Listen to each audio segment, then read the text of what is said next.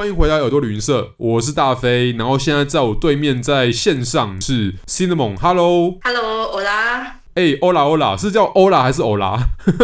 一样啦，就是基本上葡萄牙的打招呼就跟西班牙文听起来是一样，就是欧拉这样子。他们两个真的是非常非常的接近的语言，这样子。毕竟都在伊比利半岛，不要分那么细。有人形容说，这好像是你知道那个福建省的闽南语跟台湾这边的台语的差别。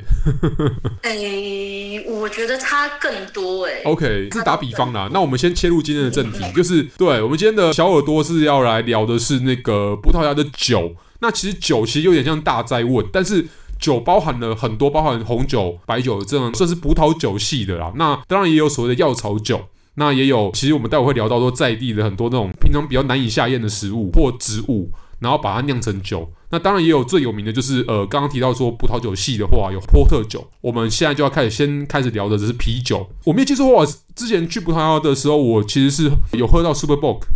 其实是一个满街都有的啤酒这样子。但你你确定你只有喝到 Super Bowl 吗？因为其实我觉得这两家就是他们的 logo 很像，有时候你喝，然后你不会注意到到底是哪家。哦，你讲两家应该应该是一家是 Super Bowl，一家是那个 Sangre。Sagres。哦，Sagre。OK，就是我记得我在 Porto，就是他们第二大城比较常看到的是 Super Bock 然后比较常看到那个 Sagres 应该是在里斯本看到比较多，都、就是那种他们会有那种餐厅的那种阳伞，有没有？嗯嗯嗯，对。然后上面就会印很多像这样的啤酒品牌啦，就好像我们在台湾看到台湾啤酒一样，就热炒店的那种正品系列。对对对，那因为以葡萄牙来讲的话，足球是他们国球啦，就是像棒球在台湾的地位一样，所以在葡萄牙你很难去忽略掉足球，尤其是你在一般的酒吧或者一般餐厅的时候，就是他们如果开电视的话，都是通常都是播球赛。对，但是我觉得这个要从葡萄牙这两个啤酒品牌就蛮有趣的现象，因为其他国家你通常会有很多的啤酒品牌，嗯，但是葡萄牙这两个牌子，他们市占率达到百分之九十，你走到哪里不是 Sagres 就是 Super Bock。然后这两个牌子也其实他们都不是百分之百葡萄牙持股，像 Sagres 它是属于海尼根集团，哦，然后 Super Bock 现在是百分之六十是 Carlsberg 持股。那这样的好处就是，其实你在世界上其他国家也可以买得到这两个。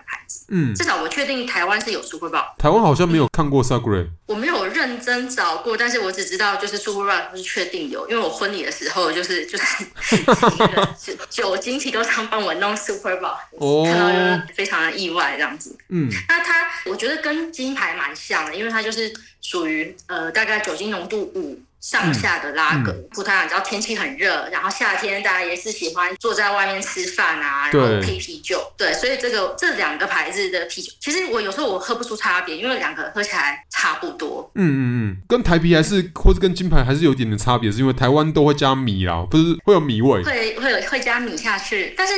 嗯，就我就是粗浅的分类其实差不多，因为它大概都是拉格型的啤酒，然后都是啊适合夏天喝，气味比较淡，然后酒精浓度也差不多。反正就是适合大家在夏天或是在比较天气炎热的时候，痛快的去畅饮。畅饮倒还好，我自己是觉得葡萄牙人他们啤酒文化也蛮有趣。嗯，像你去超市买的话，它会有小瓶装，嗯，就像我们你说台啤，大家熟悉的一罐大概三百三，然后或是大瓶的五百。嗯，那葡萄牙的啤酒它会有两。百五甚至两百 CC 玻璃瓶装，就是有点像是我快速补充酒精的一个容量。就我还没有就是一个很正确的推论，我想下次去葡萄牙又要就是再访问一下当地人。那我自己是觉得，就是他们不像德国，尤其我现在住在巴伐利亚，嗯、这里的啤酒就是五百 CC 起跳，五百 CC 是小杯，一公升就是大杯。嗯嗯嗯。那我是觉得可能葡萄牙不知道是不是因为天气热，然后你一大瓶你放在太阳下很容易就热了。哦，oh, 我猜也可能是这样，也可能是他们就是。也没有那么爱喝酒，就是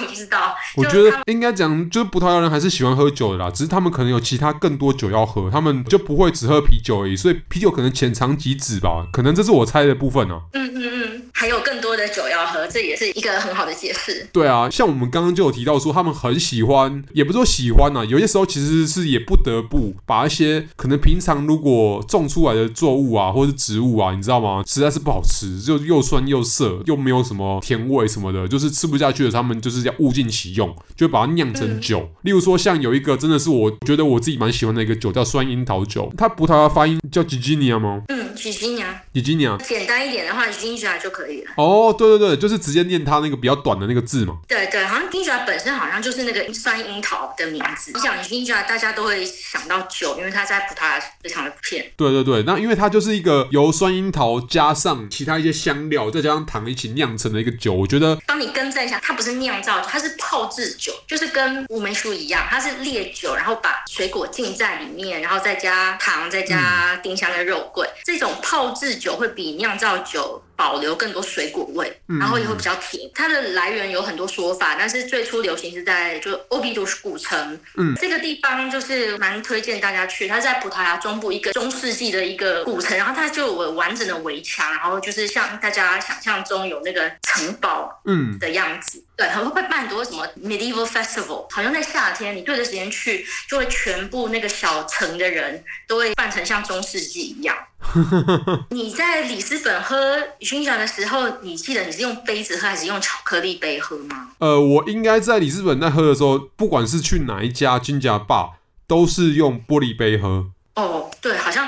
就是只有在中部，就是欧比都还有那个阿古巴萨附近，嗯，他们会把樱桃酒倒在巧克力杯子里面，然后在那个对，对巧克力杯子小小的，然后你可以一口放进嘴巴里面，然后那个感觉就很像在吃酒心巧克力。对，因为你知道我后来知道这个喝法或吃法之后，最近一次从葡萄牙要出差回来台湾的时候，还特别在机场疯狂的去找那个巧克力杯，找那个有有有，最后是在去机场前就有大概去查到那个牌子。然后在机场里面有发现到那个牌子，有买到巧克力杯，然后有买到就是金甲这个东西，在里斯本市区里面那个爸在喝的时候就直接买了，对，就喝完一杯，然后就跟老板就直接讲说，就直接指着那个说，哎，那我要来一瓶这样子，带一瓶谢谢。对，而且你知道，其实在现场喝的时候啊，你会发现说，你要看爸，因为有些爸，像里斯本最有名的那间爸，就是金甲爸，他不一定在倒的时候会会把樱桃倒进去哦。哦，好像你要他会问你，对，他会先问你，好像价钱有一点点一点点差，就是会差零点五欧之类，对之类的，然后。看你的情况了，因为其实讲真的，那个东西真的不好吃。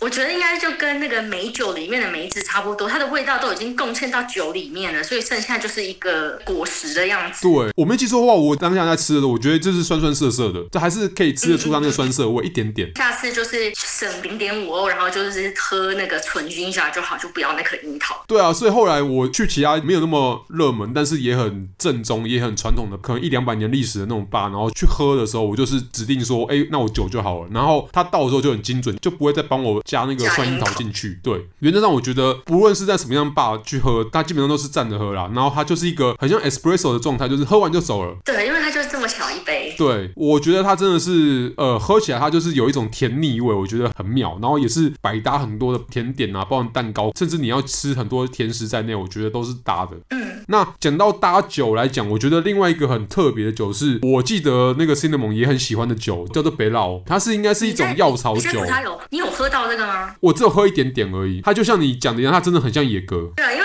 欧洲就每个国家都有传统的药酒，嗯，可能以前的人就觉得酒治百病，然后里面丢一堆神奇疗效的药草下去，所以其实像德国最有名、最商业化就是 Jägermeister，对，然后像意大利、瑞士、匈牙利还有捷克的都有，嗯，那葡萄牙最有名的药草酒北拉，我觉得它比较特别的是，就是它比较淡，嗯，它不像 Jäger 是大概四十趴，嗯。但是北澳只有二十二趴，所以它不会就是像椰格那样喝起来负担很重。一喝椰格一定要一口干下去，不用，它就是二十二趴，你可以当一个比较烈一点点的酒慢慢喝。北澳的话，我觉得还蛮适合拿来冰着喝。对，它是虽然酒体很淡，但是它很香。你加冰块也不会觉得哎，好像怎么又没味道。我没有记错的话，甚至我当时其实真的只有喝一小杯，哎，但是那个杯子都是留的那个药草的香气这样子。嗯嗯，对啊，就很像药酒的味道，但是可能又跟我们台湾的什么生龙酒或是就是米亚仔溃啦，就是就是药草酒又有点不太一样，但是我觉得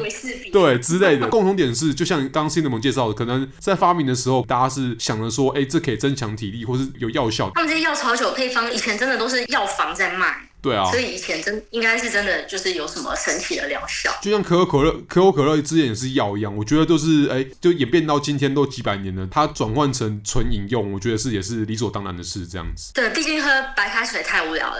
然后你喝的一些东西，如果有一些药草的味道，你可能心理上觉得这个非常健康，我的病就可以马上被治好。这是一种心理作用嘛？对啊。